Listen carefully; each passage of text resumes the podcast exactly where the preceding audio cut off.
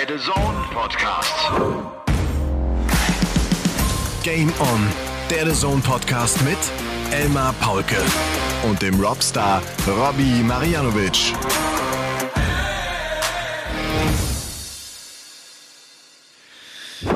Ladies and Gentlemen, liebe Liebenden, meine sehr verehrten äh, SpitzenschleiferInnen, es ist Kalenderwoche 27, die Tage werden schon wieder kürzer. Die Nächte werden länger. Und es war heute ein wunderbarer Sommertag, äh, der zu Ende geht. Ihr wisst ja, ich lebe ja am Ammersee, war heute Morgen um 8 Uhr schon äh, eine Runde schwimmen, weil morgens der See so geil ist, weil das Wasser so flach ist und so glatt ist und äh, das ist schön. Und am Abend haben wir den entscheidenden Tag des Stadtstaats Masters 2022 zu Ende gebracht. Es ist mitten in der Nacht, es ist kurz vor zwölf an diesem Samstagabend und euch äh, begrüßen wir sehr, sehr herzlich zur Folge Nummer 110. Ihr wisst schon, Triple 20, 18, Doppel 16 zum Beispiel an diesem 28. Juni 2022. Der 28. Juni ist ein Game-On-Tag und deshalb äh, darf ich dem Robby liebe Grüße zurufen. Hallo Elmar, ich frage dich jetzt mal, ähm, wie, wie geht's dir? Aber so, als ob Dimitri Vandenberg dich fragen würde. Du weißt ja, wenn der dich fragt, wie es dir geht, dann will er wirklich wissen, wie es dir geht. Ähm, mir geht es gut. Bei mir ist tatsächlich so, ich merke, dass mein Akku so insgesamt ein bisschen leer ist, dass das halbe Jahr, das erste halbe Jahr ganz schön anstrengend war, aber es war ein verdammt gutes halbes Jahr. Und so freue ich mich auch, dass ich äh, morgen mich in den Urlaub begeben werde für eine Woche. Und ich werde es mir gut gehen lassen und werde einfach so jetzt die nächsten Wochen einfach den Tank ein bisschen auffüllen, die Batterie auffüllen. Ähm, denn das zweite Halbjahr wird, glaube ich, mindestens genauso äh, intensiv sein. Es ist bei mir tatsächlich so, dass ähm, jetzt auch die Entscheidung raus ist, ähm, diese Fußball-Bundesliga-Sendung der Spieltag, sie wird fortgesetzt in der nächsten Saison. Das freut mich sehr. Ja. Da habe ich totalen Bock auch drauf. Also nicht nur Dart, sondern auch diese Sendung geht weiter. Und so bleibt das, das Jahr echt sehr, sehr intensiv und, und arbeitsreich, aber auch echt toll. Das sind tolle Aufgaben. Ja, dann sage ich mal Glückwunsch. Dankeschön. Ja. Ja. Glückwunsch, Glückwunsch übrigens der gesamten Crew, dieses ja. gesamten Teams. Das ist ein recht großes Team und da wird viel Leidenschaft und äh, reingesteckt und das, das macht echt Bock. Das ist echt cool. Ja, das Dutch Starts Masters ist durch. Du hast schon gerade gesagt, äh, Dimitri Vandenberg, er hat äh, das Ding gewonnen. Der holt sich seinen dritten TV-Titel in seiner Karriere nach dem World Matchplay und dem Nordic Darts Masters. Er ist einer der wenigen, die tatsächlich zwei World Series Turniere gleich nacheinander gewinnen können. Und er hat das sehr, sehr souverän getan im Finale gegen Dirk van Dijvenbode. Das war ein Turnier, das geprägt war von äh, diesen vielen hervorragenden niederländischen Dartspielern. Das muss man ganz ehrlich sagen. Das war das beste Line-up, das es im, in der World Series überhaupt gab. Und so war ja auch der erste Tag, ne, geprägt von vielen Überraschungen. Ja, also wir wussten irgendwie beide, dass es kein normales World Series Event sein wird. 15 Tourcard Holder, also es ist schon eine gewaltige Anzahl für so ein, so ein Event. Aber dass es dann in der ersten Runde gleich so einschlägt, das hat mich selber ein bisschen überrascht, muss ich sagen. Ähm, auch ein, so ein Spiel wie von Vincent van der Voort, äh, der dann Gervin Price rausnimmt, das ist, war eine totale Überraschung. Und sie haben sich gegenseitig irgendwie komplett angesteckt mit, mit den Leistungen. Ähm, so im Nachhinein hatte ich so ein bisschen auch das Gefühl, dass doch viele Topstars auch, so wie du sagst, das erste halbe Jahr so, so, eine, so eine Müdigkeit haben. Und vielleicht hat sich das jetzt so ein bisschen ausgewirkt. Und es war eben das falsche Event, um müde zu sein. Ja, das hat auch James Wade jetzt in einem seiner Interviews äh, gesagt, dass, äh, dass er sagt, dass die, die Jungs sind einfach müde und dass das für ihn so ein bisschen auch das Zeichen ist, dass wenn da acht äh, Topstars der PDC an den Start gehen, sich sechs davon verabschieden, dass das äh, irgendwo auch damit zu erklären ist. Boah, und ich hoffe, ich, ich, das habe ich noch nie gemacht. Meinst du, man kann im Podcast Chips essen oder ist das, ist das zu laut? Hier ist alles erlaubt. Ja, ne? Und man hört es ganz genau, der Elmar hat nämlich ein wahnsinnig gutes Mikrofon. Ah, ja. ja. ja. Nee, ähm, aber wenn du jetzt kurz Interviews erwähnst, ich muss echt noch mal ganz kurz einhaken, weil wir das schon während der Übertragung so ein bisschen besprochen haben, was Vincent van der Voort in, der, in den Übertragungen gesagt hat. Wieder dieses ähm, es war kein Sticheln, aber so dieser, dieser Hinweis, ja, wir haben so viele tolle Dartspieler in, Holland, in, in, in den Niederlanden, das ist klar, das weiß auch je, jeder. Und dass so viele äh, im Schatten stehen von Michael van Gerven und Raymond van Barneveld und du, du da schwer rauskommst und er hat dann Noppert und Van Düvenbode erwähnt und, und den Spruch gesagt, wenn die woanders geboren werden, dann wären das Riesenstars in, in der Dartszene und so weiter und würden viel mehr abgefeiert werden. Und ich habe ja zu dir gesagt, äh, ja, sorry, aber das sind Stars. Also da gibt's doch gar, kein, gar keine Diskussion drüber. Und du hast dann auch nochmal was Gutes gesagt, wenn die woanders geboren worden wären, würden die überhaupt Darts spielen? Wäre das überhaupt so ein Ding? ohne Mani und ohne MVG und das vergessen immer viele und das ähm, fand ich gut von dir, dass du das gesagt hast, weil man, man vergisst, wir, wir haben ihn immer wieder erwähnt und ich habe ja auch gesagt, ohne Phil Taylor würden wir zwei jetzt hier nicht zusammensitzen. Ohne Phil Taylor wäre ich bei keiner WM gewesen und so weiter. Äh, weiß ich meine, ich bin, man muss alles immer ein bisschen im Zusammenhang sehen und äh, ich finde, das hast du gut erkannt und äh, Vincent van der Voort hat ja vielleicht so ein bisschen den falschen Ansatz gewählt. Raymond van Barneveld war ja nicht mit dabei. Ne? Oh, das ja. Äh, hatten wahrscheinlich einige erwartet, dass der zumindest da irgendwie eingeladen wird. Die World Series ist ja ein Einladungsevent, aber da ist die PDC jetzt knallhart gewesen, hat einfach ja. nur aufs Ranking geschaut. Und da war Ron Mollenkamp einfach drei Plätze besser dastehend als Van Barneveld. Also war Ron Mollenkamp dabei und äh, Raymond van Barneveld nicht das hat, finde ich, immer so zwei Seiten. Dieses, man ist im Schatten von MVG und von Barney. Das stimmt. Wenn du dann irgendwann so den Thron erklimmen willst, dann bist du immer im Schatten von Van Gerven. Es hat aber auch den ganz, ganz großen Vorteil, das haben wir, glaube ich, auch äh, mal in diesen Tagen angesprochen, dass du auch Zeit hast, dich zu entwickeln. Wenn ein Spieler wie Danny Noppert in Deutschland äh, der Topspieler wäre, wäre der schon seit zwei Jahren so dermaßen im Fokus und der wäre zwei, seit zwei Jahren das Thema in Deutschland und alle Hoffnungen würden auf ihm ruhen. So kann er sich entwickeln, hat sich jetzt zur Nummer 11 der Welt entwickelt. Der ist jetzt ein absoluter äh, Topspieler auf dem PDC-Circuit und das wäre ansonsten auch nicht möglich gewesen. Also das, das hat so zwei Seiten. Auf der einen ja. Seite, ja, hast du, hast du diesen, diesen, diesen Mammut, diesen Van Gerven da oben stehen und äh, Thron.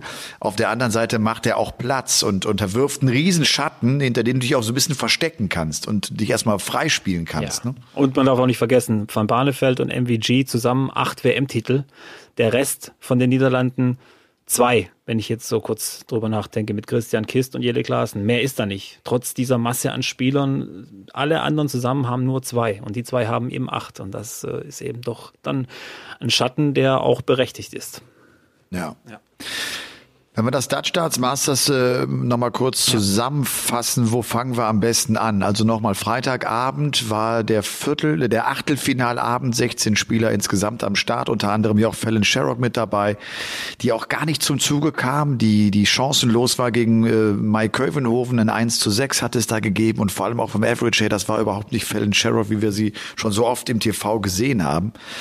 Ähm, die hat sich dann in der Nacht auf den Weg gemacht nach Barnsley, die ist um halb drei aufgestanden, ist äh, rüber zur Women's Series. Also das nimmt sie sehr, sehr ernst.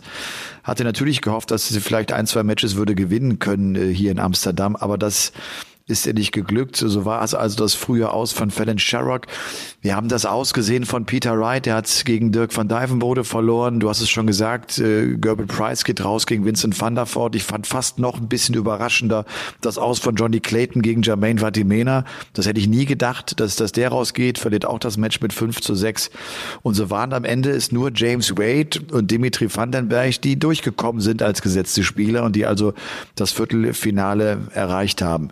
Irgendwelche Erkenntnisse vom Freitag? Peter Wright äh, weiterhin einfach äh, nicht in der Form, die er äh, braucht, um, um dann auch Leute wie Van Dijvenbode zu schlagen? Ja, große, großes Fragezeichen inzwischen bei Peter Wright, was da los ist. Ich meine, wir hatten das immer mal wieder, diese Krisen bei Peter Wright. Ähm, sind das, sind die scharf, die Chips, oder, oder mit Salz und Paprika? Un, ungarische. Ungarische, ja. Ich mag die scharfen eher. So, ähm, also bei Peter Wright weiterhin so ein großes Fragezeichen, finde ich. Ähm, man hat immer das Gefühl, so, jetzt kommt das Turnier, da kommt die Wende.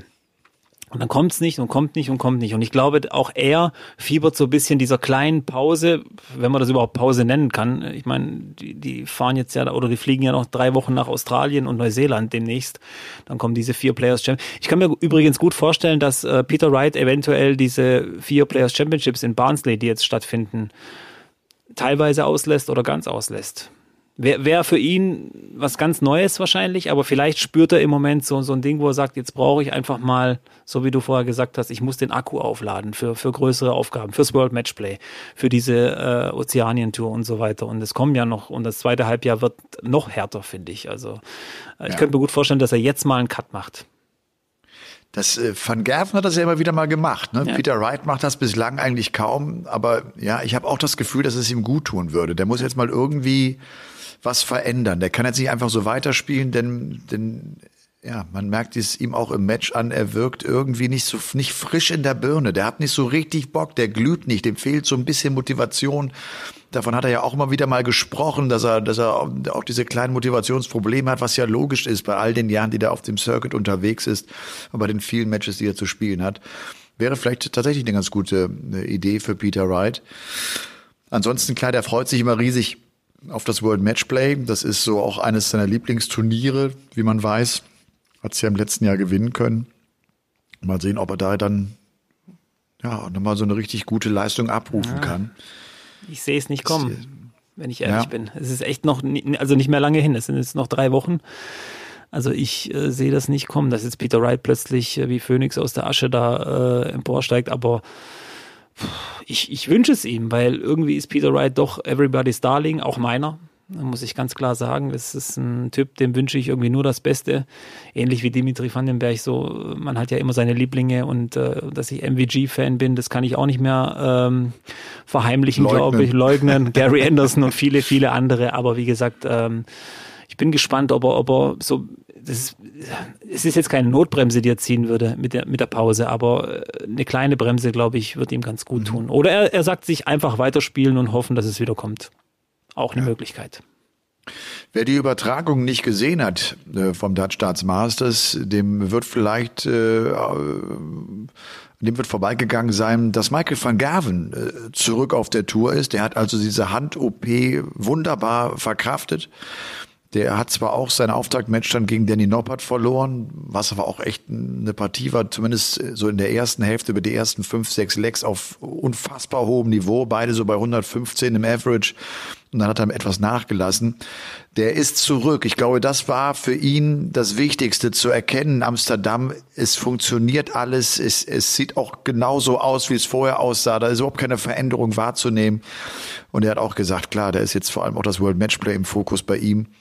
Aber Van Gerven, das war ja bei uns auch Thema im Podcast. Was, was ist das für eine OP und, und wie, wie wird sie verlaufen? Er hat ja auch Sorgen geäußert, auch im Interview bei The Zone, im Gespräch mit mir. Und äh, das ist erstmal vielleicht ein ganz, ganz wichtiger grüner Haken, ne, den wir dahinter setzen können. Ja, auf jeden Fall. Also, wie gesagt, auch ich habe mir so ein bisschen Gedanken drüber gemacht und dir auch gesagt, ich glaube nicht, dass, wenn jemand an deinem Körper was rumschnibbelt, wie klein es auch sein mag, es ist einfach was anderes danach. Und anscheinend, es sah gut aus. Er hat ja natürlich gesagt, Training war ja kaum möglich, schätze ich mal, allein schon, um das Ganze verheilen zu lassen. Aber er hat einen guten Eindruck hinterlassen, ähm, hat auch ein gutes Match gespielt und gegen den genialen Danny Noppert verloren. Das ging ja schon spektakulär los. Michael van Gerven stellt sich nach neun Darts auf einen Doppel, auf einen Doppel zum Zehn-Darter und Noppert schießt ihm das Ding mit zwölf dann zu.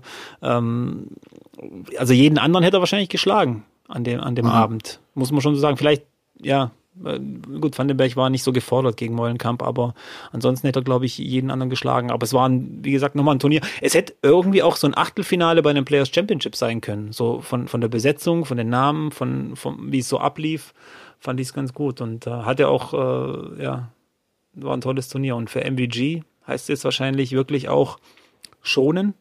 Und dieses ganz wichtige World Matchplay, ich glaube, das ist ihm wichtig, das World Matchplay MVG, weil, weil er glaub, weil, weil er weiß, dass das das Lieblingsturnier von Phil Taylor ist.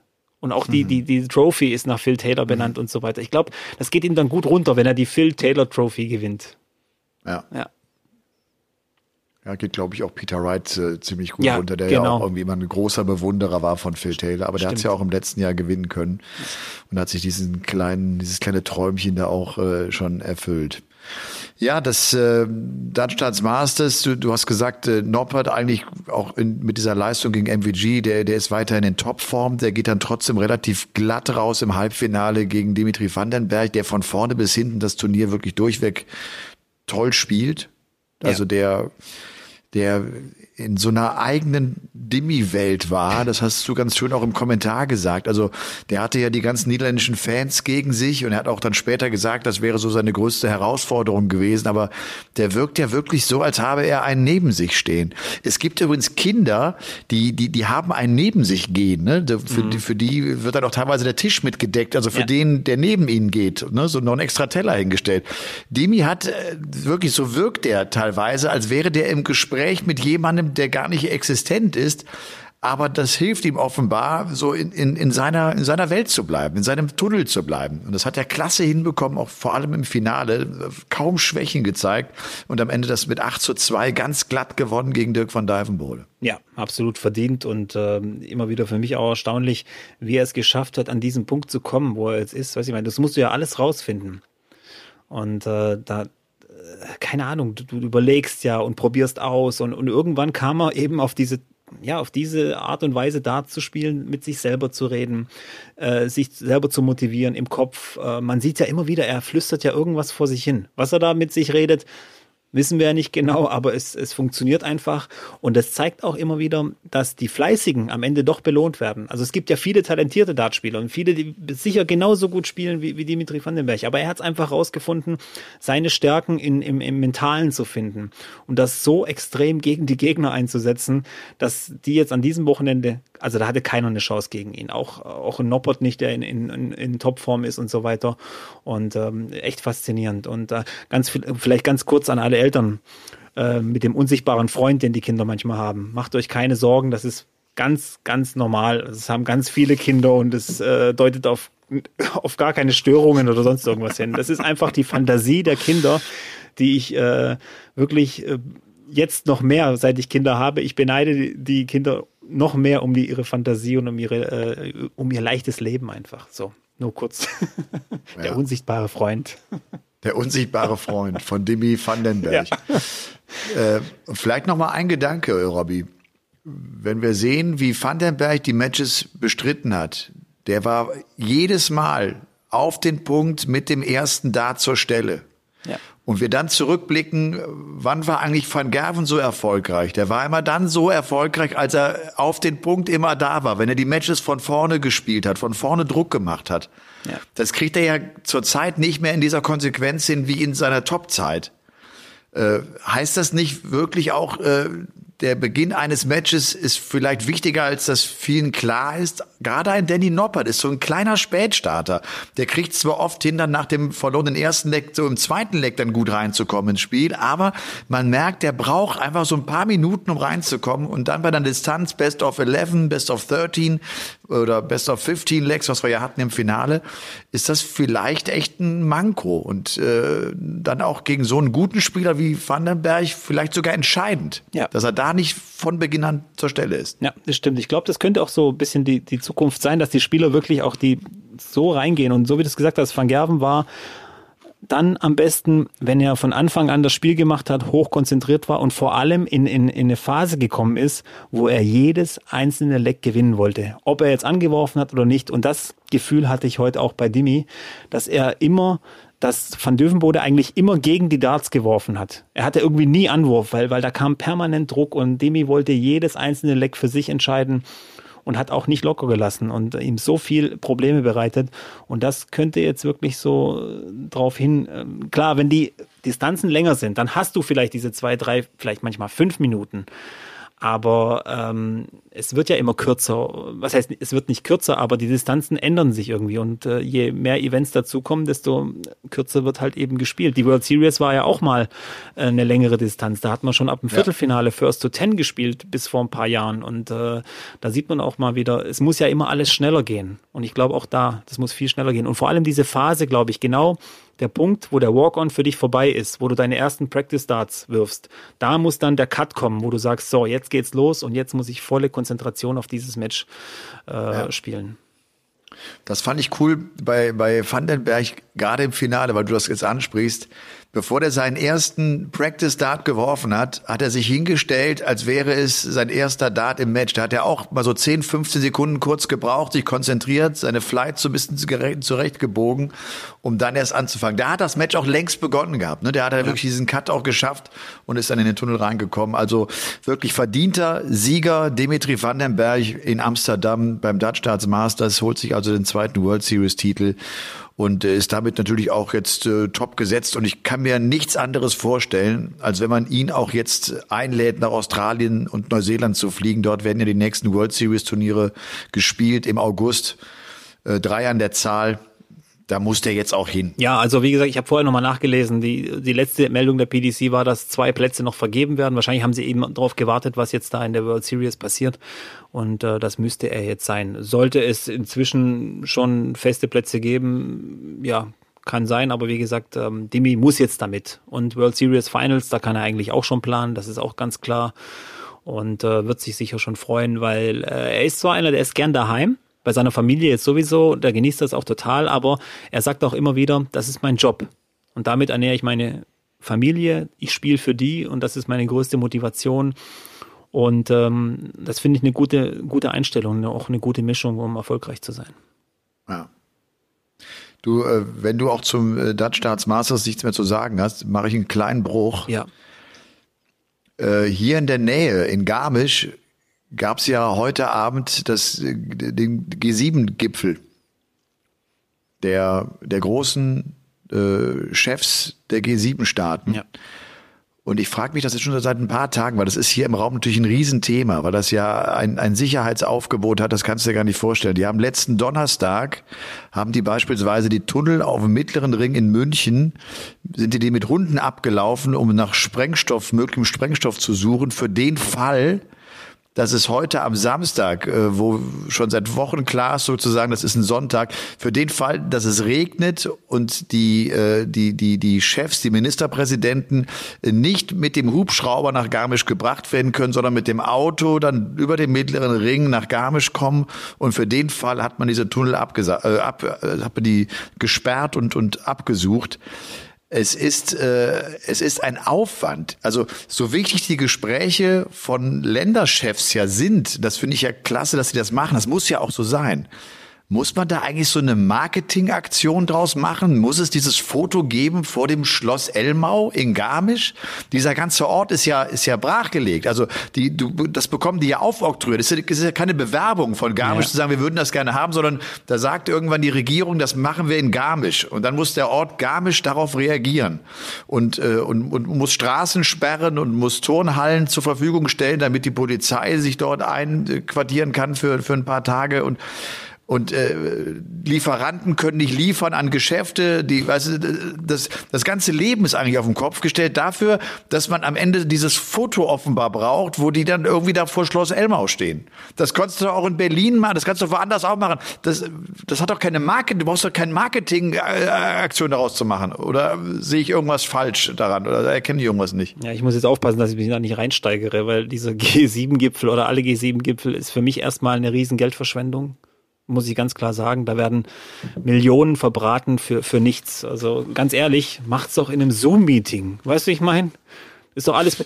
Und vor allem, was wird denn da besprochen? Da wird irgendwas besprochen, was diese ganzen Sekretäre und, und Staatssekretäre schon lang, wochenlang, monatelang schon irgendwo untereinander schon äh, vereinbart haben. Weißt du, ich meine? Es geht wirklich nur so, wie du sagst, um dieses blöde Foto und äh, Menschen, die jeden Tag irgendwie zur Arbeit gehen müssen und äh, diese ganzen Steuern auch mal ein, verdienen müssen von denen das bezahlt wird, die werden damit ja, ein bisschen terrorisiert. Aber ähm, ich habe irgendwie auch gedacht, nach diesem Desaster in Hamburg mit dem G7-Gipfel handeln sie das ein bisschen anders. Aber wie gesagt, äh, ja, ich finde es sowieso schon so herablassend, also nicht herablassend, aber wenn man sagt, wir sind die sieben wirtschaftsstärksten Länder der Welt und wir treffen uns jetzt und ähm, entscheiden mal ein paar Sachen. Weißt du, ich meine, du lässt dann irgendwie ja. 183 Länder, die es sonst noch gibt, irgendwie so so klein erscheinen, als ob sie nichts zu sagen hätten. Das finde ich, ich verstehe, dass es im Moment eine Situation ist, wir haben den Krieg in der Ukraine, man muss Geschlossenheit zeigen und so weiter.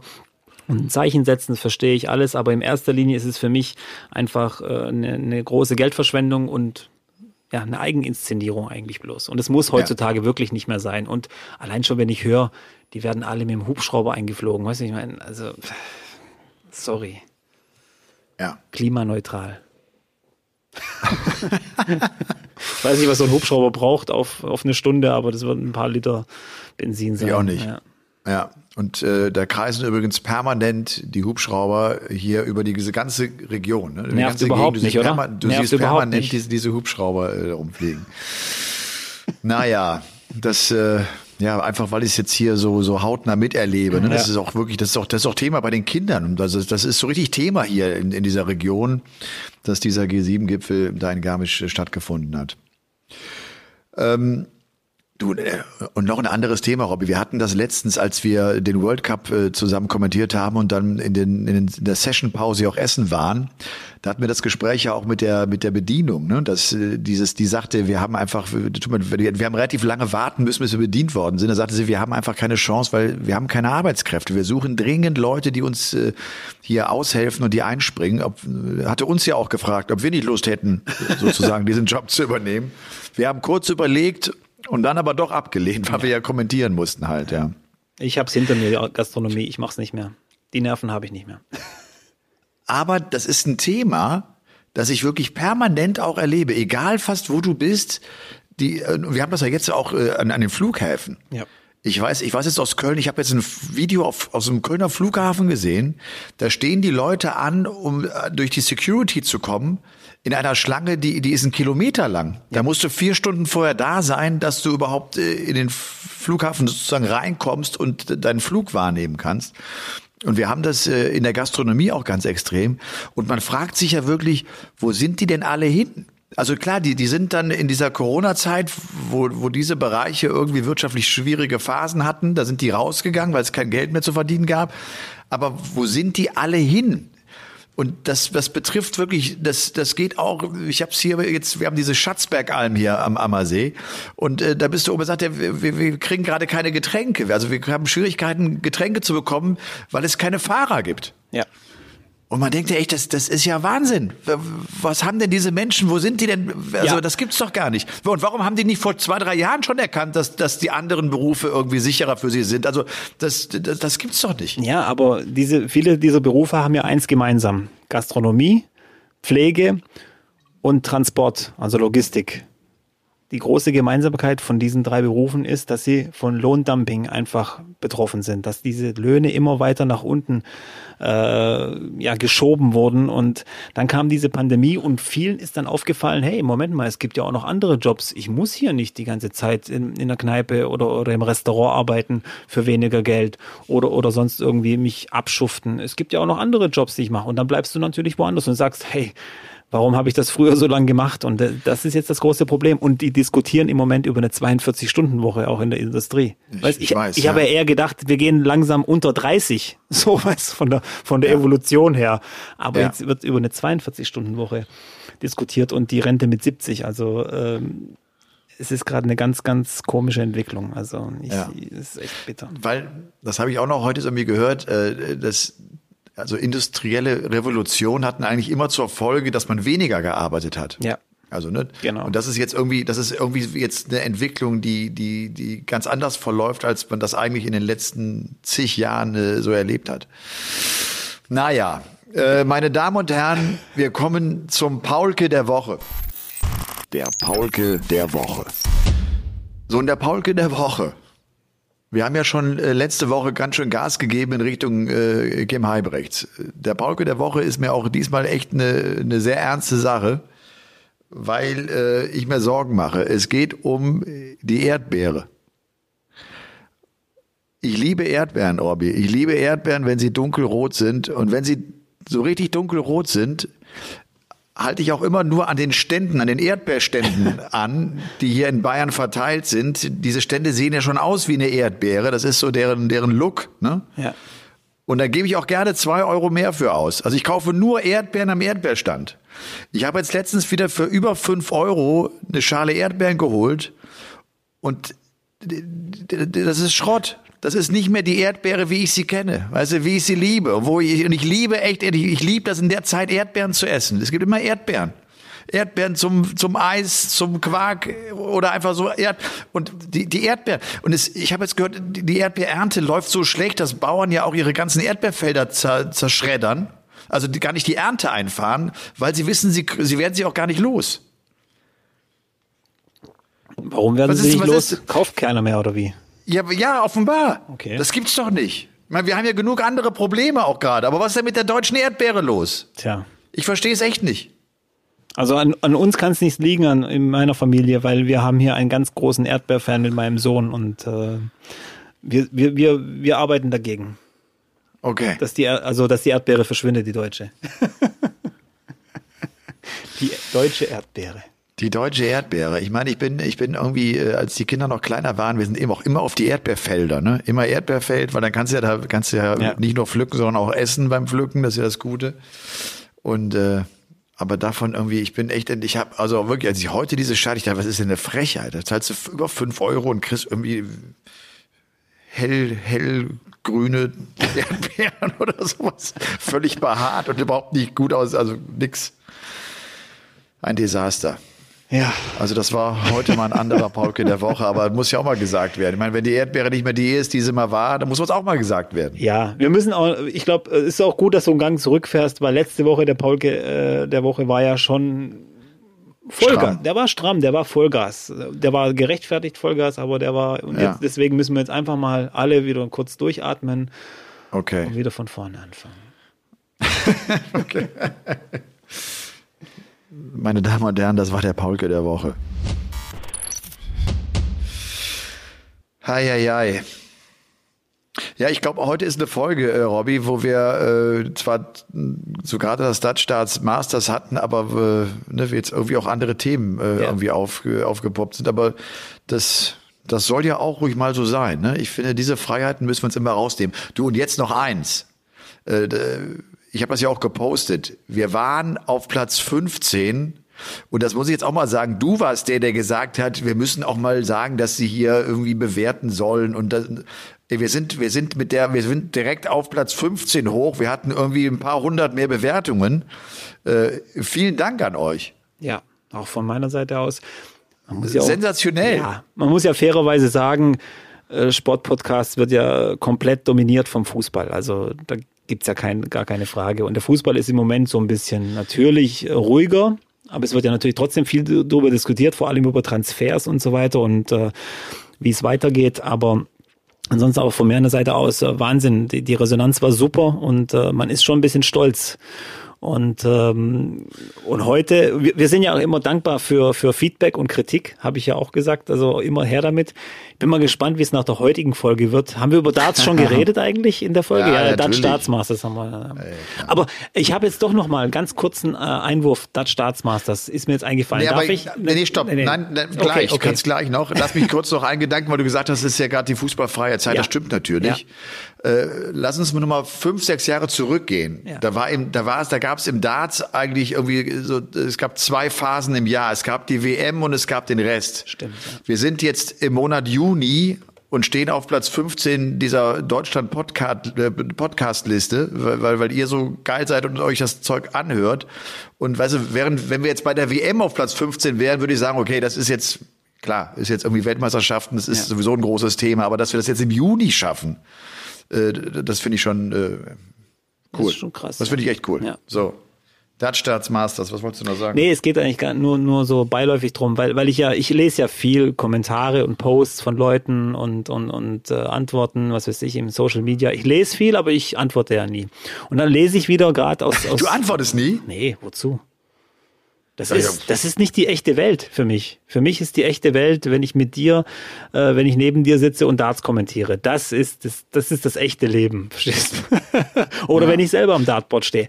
Nee, ich wollte nur sagen, ich habe wieder äh, Kommentare gelesen nach dem Ausscheiden von Fallon Sherrock. Die hat ja nicht Ja. gut gespielt, muss man auch ganz klar sagen, deutlich unter ihrer Möglichkeiten. Und dann so ein, so ein Satz wie, das, was die Sherrock spielt, kann ich, au- kann ich ja auch. Und ich, mir, mich juckt's dann schon in den Fingern, dass ich dann einfach drunter schreibe, nein, das kannst du nicht. Das kannst du nicht. Weil äh, ich, ich möchte jetzt mal auch mal mit, mit ein paar Sachen vielleicht so ein bisschen aufräumen, was deutschen Darts angeht. Wir haben wirklich im Moment wirklich super Spieler. Und äh, wir haben wahrscheinlich die, die, die, die höchst oder die, die to tollste Phase im deutschen Darts, die es wahrscheinlich gibt bisher. Ich bin ja immer noch der Überzeugung, dass es noch eine, dass noch viel bessere Phasen kommen. Aber es gibt Natürlich. nicht so viele Spieler in Deutschland, die 85 im Average oder mehr spielen können. Es gibt viele, die das denken, dass sie das können. Ja, das, das, das ist mir schon klar. Aber wir haben nicht viele und äh, deswegen ähm, bin ich da oft versucht zu sagen, äh, nein, das kannst du nicht, was Sherrock kann. Weil erstens mal die Zahlen kommst du nicht ran. Also die meisten 99,999 Prozent der Spieler kommen nicht an die Zahlen ran, die sie spielt. Und das nächste ist, diese Frau handelt diesen Druck meiner Meinung nach super.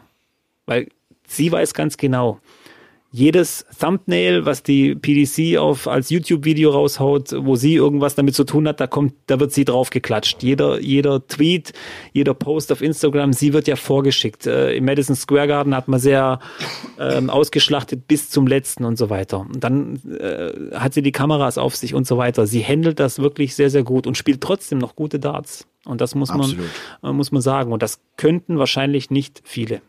Könnten nicht ja. viele.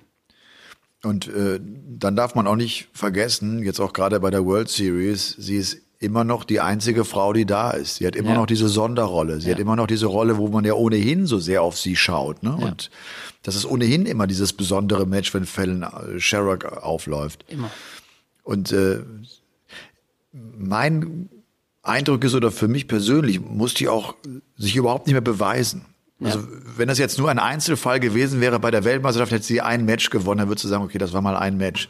Ja. Aber das waren ja auch damals, sie schlägt Ted Evans, sie schlägt Benzo Suljovic, das waren ja auch damals schon zwei coole Siege. Was war das für ein Auftritt beim Grand Slam of Darts äh, im vergangenen Jahr, wo ja. sie gegen Gaga mit dem 170er Finish das Ding beendet? Also sie muss es wirklich nicht mehr beweisen. Man, man wünscht ihr nur, dass sie einfach mehr Konstanz reinbekommt. Sie hat, glaube ich, die Situation einfach zurzeit zu selten. Sie müsste eine Tourcard bekommen. Ja. Und das ist halt unheimlich schwierig. Ja. Da durchzukommen, ist unheimlich schwierig. Brauchst du auch ein bisschen Glück wahrscheinlich. Du brauchst einfach ein paar gute Tage, ne? Du brauchst ein paar gute Tage und trotzdem ähm, muss man auch nochmal sagen, die PDC verschenkt ja keine Tourcards. Es gab es ja. mal, aber man hat das sofort wieder abgestellt und gesagt, nee, nee, nee, nee. Barry Hearn persönlich sagt, wer, wer hier mitspielen will, muss sie sich verdienen, ja. muss diesen harten Weg gehen und ähm, wie gesagt, wenn sie diesen Schritt schafft, dann, dann wird das nochmal eine andere, dann kommt es nochmal aufs nächste Level. Wäre eigentlich ein guter Übergang, kurz, äh, soll ich kurz sagen, wer, wer die Women's Series gewonnen hat? Ja, gerne. Ja, Lisa Ashton, Lorraine Winstanley haben die ersten zwei Events heute gewonnen. Morgen gibt's ja nochmal zwei, die können wir jetzt leider nicht thematisieren. Aber ähm, und dann sind, äh, also Sherrock ist nicht weit gekommen im ersten und im zweiten Event sind dann Ashton und Sherrock tatsächlich schon im Achtelfinale, beide raus gleichzeitig. Gegen wen, weißt du das? Puh, jetzt bin ich muss überfragt. Mal nachschauen. Muss ich, muss ja. ich nochmal nachschauen. Ich, was ich aber irgendwie sagen wollte, ist, ähm, man kriegt, also die Ashton und Sherrock haben das ganze Ding ja bisher äh, wirklich dominiert muss man, muss man so festhalten. Und so langsam habe ich das Gefühl, dass jetzt der Rest des Feldes sagt, wir haben jetzt nur so ein bisschen die Nase voll davon. Weißt du, ich meine? Jetzt, jetzt schlagen wir so ein bisschen zurück. Ah, okay, Ashton ist gegen Laura Turner raus, die ja auch als Expertin bei, ja. bei Sky arbeitet und Sherrock gegen Lorraine Winstanley, gegen die spätere Siegerin. Und okay. ähm, wie gesagt, ich glaube jetzt auch da, bei der Women's Series wird sich einiges ändern. Also diese ganz große Dominanz der zwei wird vielleicht spätestens nächstes Jahr so ein bisschen aufbrechen, dass da jetzt was, äh, was, was Neues passiert. Da bin ich mir ziemlich sicher. Ähm, und äh, ja, ansonsten, äh, Ashton hat mal wieder ein 100er Average gespielt im Laufe des Turniers. Also zeigt mal, untermauert auch mal wieder, dass sie ganz klar auch die Nummer eins bei den Damen ist im Moment. Vor Sherrock vielleicht wahrscheinlich. Und mhm. äh, ähm, jetzt steht ja, glaube ich, dieses World Matchplay der oder das Matchplay der Damen auch noch an. Ja. Die acht äh, Spielerinnen werden dann morgen auf jeden Fall ähm, bekannt gegeben. Und heute gab es eine kuriose Szene. Eine Japanerin, die ihr Debüt gegeben hat.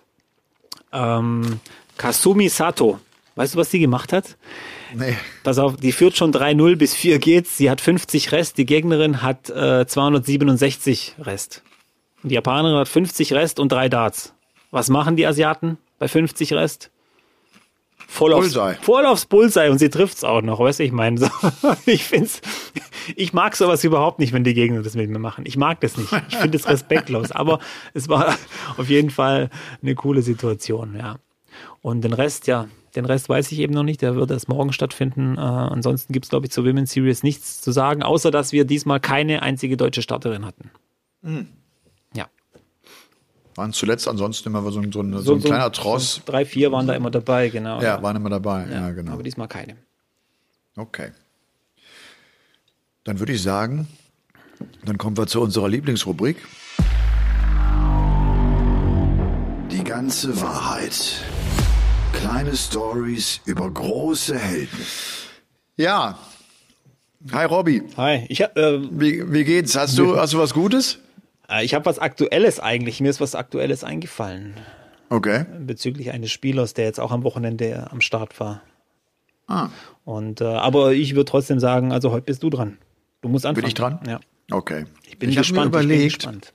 Ja, ich habe mir überlegt, ähm, kam jetzt auch, glaube ich, so ein bisschen dadurch, dass ich ja in Berlin vor Ort war bei äh, den Premier League Playoffs und äh, das für mich so seit längerer Zeit nochmal irgendwie auch jetzt so ein, eine Veranstaltung war, bei der ich vor Ort war, dass ich vielleicht so ein bisschen über meine Tätigkeit als Master of Ceremonies äh, erzähle und, und da vor allem das Warm-up. Das passt ja super heute. Okay, red weiter. Sorry. Und da vor allem das Warm-up, weil das Warm-up, das äh, hat mir immer am meisten Spaß gemacht, äh, weil das echt kuriose Situationen hervorgerufen hat. Das Warm-up ist echt crazy. Wir haben ja immer einen auf die Bühne geholt, wie Menschen reagieren, wenn sie plötzlich auf so einer großen Bühne stehen und nicht mehr so ganz die Kontrolle haben, weil es eine ungewohnte, weil es eine ganz neue Situation ist. Und du erlebst dabei ja alles. Also du, du erlebst äh, die, die, die plötzlich ganz äh, ruhig werden, die nichts mehr sagen, die, die ihren Namen vergessen haben, ne, die kannst du fragen, die wissen nicht mehr, wo sie wohnen, nix. Dann gibt's die, die auf die Bühne kommen, das sind dann meistens Männer, äh, die denken, die Welt liebt sie und alle lieben sie und sie müssen jetzt die ganz große Show machen. Und das ist ganz spannend, dass das Publikum in Sekundenschnelle realisiert, was für ein Charakter auf der Bühne steht. Und gerade wenn solche Menschen da stehen, gibt's ganz schnell Sänge. Da kriegen sie direkt einen oben drauf. Und äh, also ich weiß, ich, es, es gab mal einen Typ, der war, war als Oliver Kahn äh, im Glaspalast verkleidet.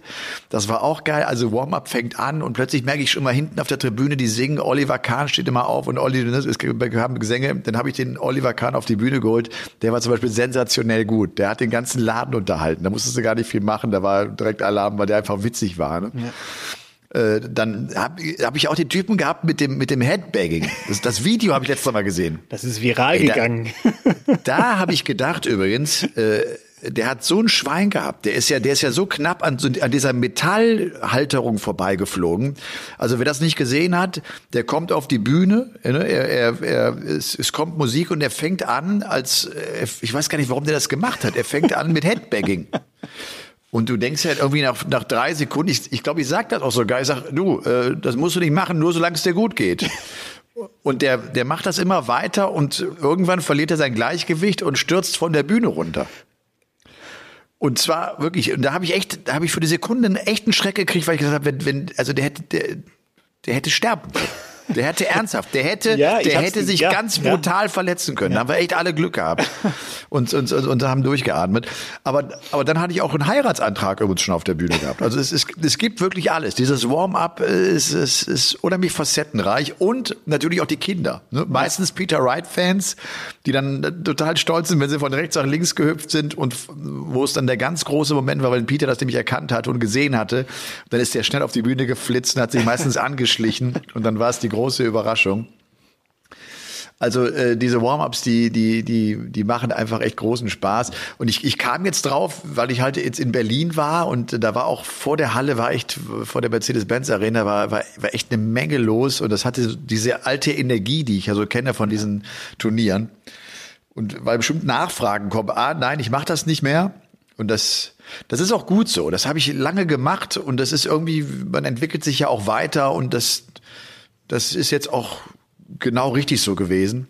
Und äh, ja, aber das, da, da musste ich heute irgendwie dran denken. Dann habe ich gedacht, komm, dann ist das mal mein, meine kleine Geschichte. Ja. Als Master of Ceremonies und, und diese verrückten Warm-ups, die waren echt immer sauwitzig. Fand ich auch. Gerade diese Szene mit diesem Headbanger. Ich habe auch, ich habe, ich habe ja gewusst, er hat es überlebt, aber es sah schon böse aus, was da passiert ist. Alter. Und das haben ja, wirklich, glaub, also ich glaube, das haben alle gesehen. Also jeder muss irgendwann mal in Social Media irgendwo über dieses Video gestolpert sein. Aber Das ist schon geil. Aber diese Szenen, wo sich die Spieler dann anschleichen, wenn sie merken, sie haben einen kleinen Fan auf der Bühne, die finde ich auch super genial. Ich glaube, Peter Wright Total. und Michael van Gerven sind da sofort dabei bei sowas. Also ähm, die, die sind da sofort dabei, weil sie einfach so sind. Weil sie einfach, äh, nicht weil sie sich äh, hervortun wollen oder so, sondern weil sie einfach jemanden eine Freude machen wollen. Und das finde ich schön. Ja. Ja, ja. ja. ja gut, ja, das finde ich gut. Aber witzig, dass du jetzt das erzählst, weil, weil, weil meine Geschichte hat auch tatsächlich was damit zu tun, äh, dass du Master of Ceremonies warst. Okay. Du, ich und Dirk van Deuvenbode. Und ähm, zwei Leute haben mich an dem Tag irgendwie so ein bisschen zurechtgewiesen. Einer warst du und der andere war Dirk van Deuvenbode. Jetzt ernsthaft? Ja. Du sagst übrigens immer von Düvenbode, ich sage immer von Divenbode. Von Divenbode, ja, jetzt, keine jetzt, Ahnung. Jetzt habe jetzt habe ich schon gedacht, der Robby ist immer so gut vorbereitet, der hat's ja drauf, aber Jacques Nielat, ne, der ja jetzt Master of Ceremonies war beim, beim, ja, beim der Masters sagt auch von hier. Divenbode, ja. Und das ist ja ein Holländer, ja, ja, ein Niederländer. Okay, okay. Also, also wir, darum, okay. ich, ich, ich merke mir sowas immer schwer, deswegen ähm, sagen wir jetzt von Divenbode. Okay. Na ja, gut. Auf jeden Fall 2015 Innsbruck. Da kannst du dich sicher noch super dran erinnern. Ja, kann ich auch. Innsbruck, das, ja. ja, trotzdem. Ja, weißt du warum? Weil meine Kinder mit dabei waren. Ja, ja stimmt, stimmt. Die habe ich gesehen ja. auf der Bühne und so weiter. Ja. Es war eine Riesengurkerei, da überhaupt hinzukommen. Ich bin über diesen Pass da gefahren und der war dann nachts dann gesperrt, weil ein Baum umgefallen ist und alles und das war echt übel. Auf jeden Fall habe ich in der ersten Runde gegen Dirk van Dijvenbode gespielt hab ganz knapp gewonnen, 6-5, der hat Matchstarts gegen mich gehabt. Ich hatte einen 80er Average, einen 79er Average. Es war wirklich eine Katastrophe vom, vom Spiel her. Und ähm, dann natürlich das Interview mit dem berühmt-berüchtigten Emma Paulke. Das war ja für mich damals puh, wie, wie eine Audienz beim Papst, verstehst du? Wenn, wenn, weil wenn du interviewt wirst, hast du gewonnen. Weißt du, ich meine, dann, dann ist es was, schon was Geiles. Und dann, hab ich, dann hast du mir noch gesagt, irgendwie beim Interview, der nächste Gegner ist ähm, Benito van den Paas und der war damals eine große Nummer. Ja. Ähm, und ich habe zu dir gesagt, ja. Top 16. Ja, ja, Top 16 Turniersieger, glaube ich, auch in diesem Jahr bei der, auf der European Tour. Und ähm, hab dann noch zu dir so gesagt, ja, Benito van der Paas bin ich auch ein Riesenfan von dem und so weiter. Und du hast mich dann auf der Bühne vor allen Leuten so zurechtgewiesen und hast gesagt, Robby, du musst jetzt aufhören, Fan von irgendjemand zu sein. Das sind deine Gegner. Und ich denk so, Alter, das hat er jetzt nicht wirklich vor allen Leuten zu mir gesagt, oder? Ernsthaft? Das hast du so zu mir gesagt, ja. Das war echt äh, okay. ein kleiner Schockmoment und so weiter.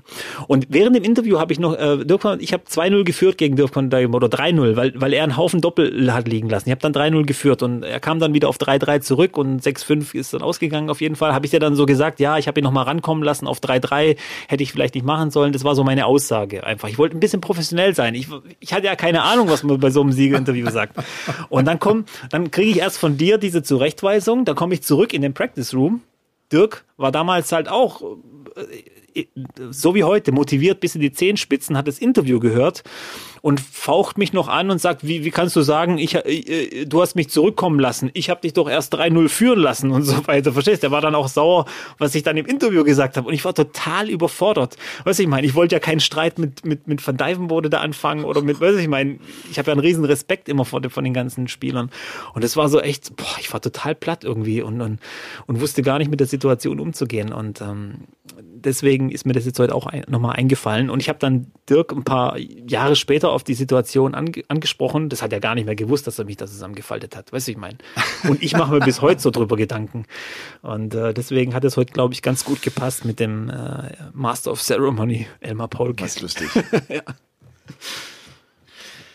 ja, gut ich habe das halt damals äh, so gesagt, wie ich das empfunden habe. Ja. Weißt du, ja. wo, ich, wo ich wusste, dass du da engagiert bist und dass du da Bock hast, äh, dich weiter nach oben zu spielen. Ja, nee, darfst du nicht Fan es war halt die du Aussage so, so direkt ja. auch zu mir. Ich habe das ausgesprochen und gesagt, Robby, du musst jetzt aufhören, Fan zu sein von irgendjemandem. Du musst die schlagen und so. Was? Das war gut gemeint. Ja, das ja, war liebevoll ja, gemeint. Ja, das habe ich auch so verstanden danach. Aber wie gesagt, dann kam dann der nächste Schocker im Practice Room und äh, ich war einfach fertig mit den Nerven einfach nach diesem Tag. Mit allem. So. Hast du denn gewonnen? Wie, wie, weit bist du denn gekommen damals? Ja, gegen Benito von dem Pass war dann, dann raus. Schluss. Ja. Benito, was macht eigentlich Benito van de Paas? Ich weiß es gar nicht. Keine Ahnung. Ist der oft Wahnsinn, ist auch einer, der so abgeschmiert ist, der so jung ne, und, und ja. so gut war und dann äh, innerhalb von ein, zwei Jahren ist der ja ganz schnell raus. Ging ne? doch relativ zügig, ja. Ja. ja. Na gut. Dann ist das vielleicht auch schließt das den Kreis vielleicht ja auch so ein bisschen, dass wir einen, einen niederländischen Spieler haben an einem Wochenende, an dem das Dutch Darts Masters stattgefunden hat. Und das alles hier in Folge Nummer 110. Und heute bin ich einfach mal der, der am Ende sagt, und wisst ihr was? Bewertet uns.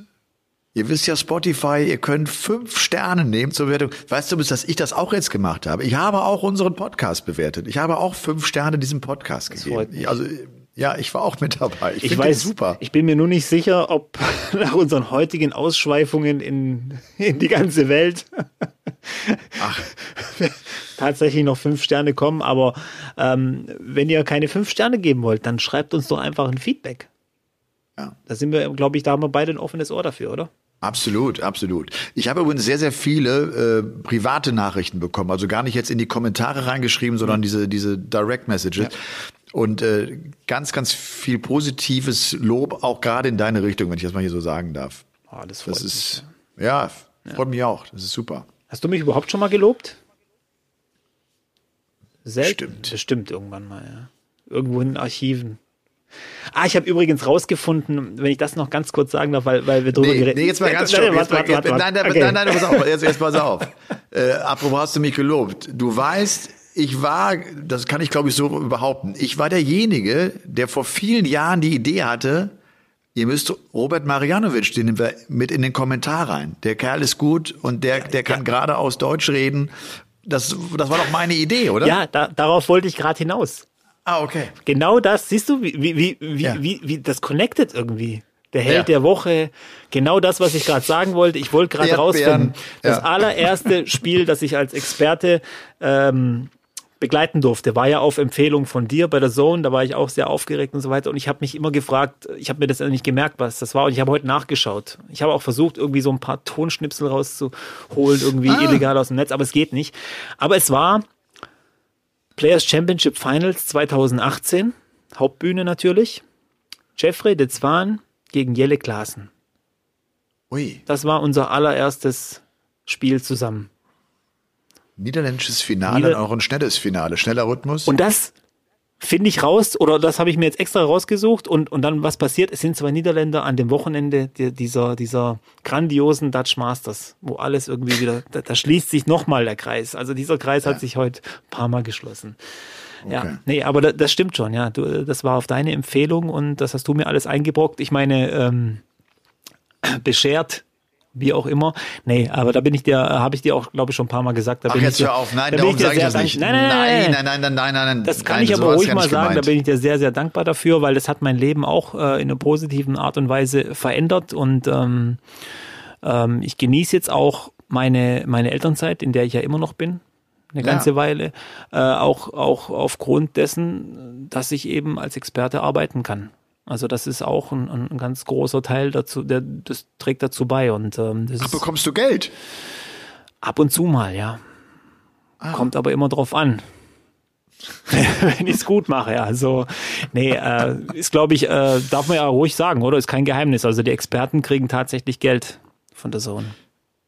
Das darf man, glaube ich, sagen. Ja, das, also das haben, glaube ich, auch die meisten, die meisten, glaube ich, haben sich das gedacht, dass man das nicht kostenfrei immer machen ja, kann. Ja, ja, ja, nee, aber das finde ich auch schön, dass du, dass du, dass wir dann jetzt gerade den gleichen Gedanken hatten und ich das erzählen wollte, ja. Okay.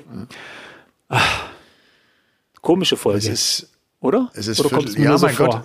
Nein, ich glaube, das kommt dir nur so vor. Ich glaube, es ist gar keine komische Folge. Es ist ich glaube, manchmal, Manchmal dürfen wir, das ist Viertel vor eins. Ja, meine ne? Frau hat heute Geburtstag. Gehe ich jetzt noch gratulieren. Die uh. wird sich bestimmt freuen, wenn ich sie jetzt weg. Aber sie, sie, hat offenbar nicht reingefeiert, nein. Nein, nein. Als zweifache ah. Mutter von zwei kleinen Kindern äh, schwierig. Die ist abends froh, wenn sie im Bett liegt. Auf jeden Fall. Ruhe ist. Ja, ja. ja. Du, dann äh, dir eine gute Woche. Ja, dir auch. Und äh, euch zu Hause natürlich auch. Und ich, ich hoffe, dass, es, dass das Wetter einfach, dass es so weitergeht. Ich bin ja echt, ich bin ja, ich liebe die Sonne und ich mag es, wenn es heiß ist. Ich genieße das so dermaßen. Heute, wir hatten heute auch zwei, drei Stunden am See gewesen. Herrlich. Das ist eine ganz hohe Lebensqualität, finde ich. Ja. In diesem Sinne, bewertet unseren Podcast, das wisst ihr, sagt allen Bescheid, es gibt Game On, das wissen viele noch nicht, das ist ja das Verrückte. Und äh, dann freuen wir uns und hören uns hoffentlich nächste Woche. Zu Folge Nummer 111. Schnapszahl. Trinken wir ein Schnäpschen. Ciao. Ciao.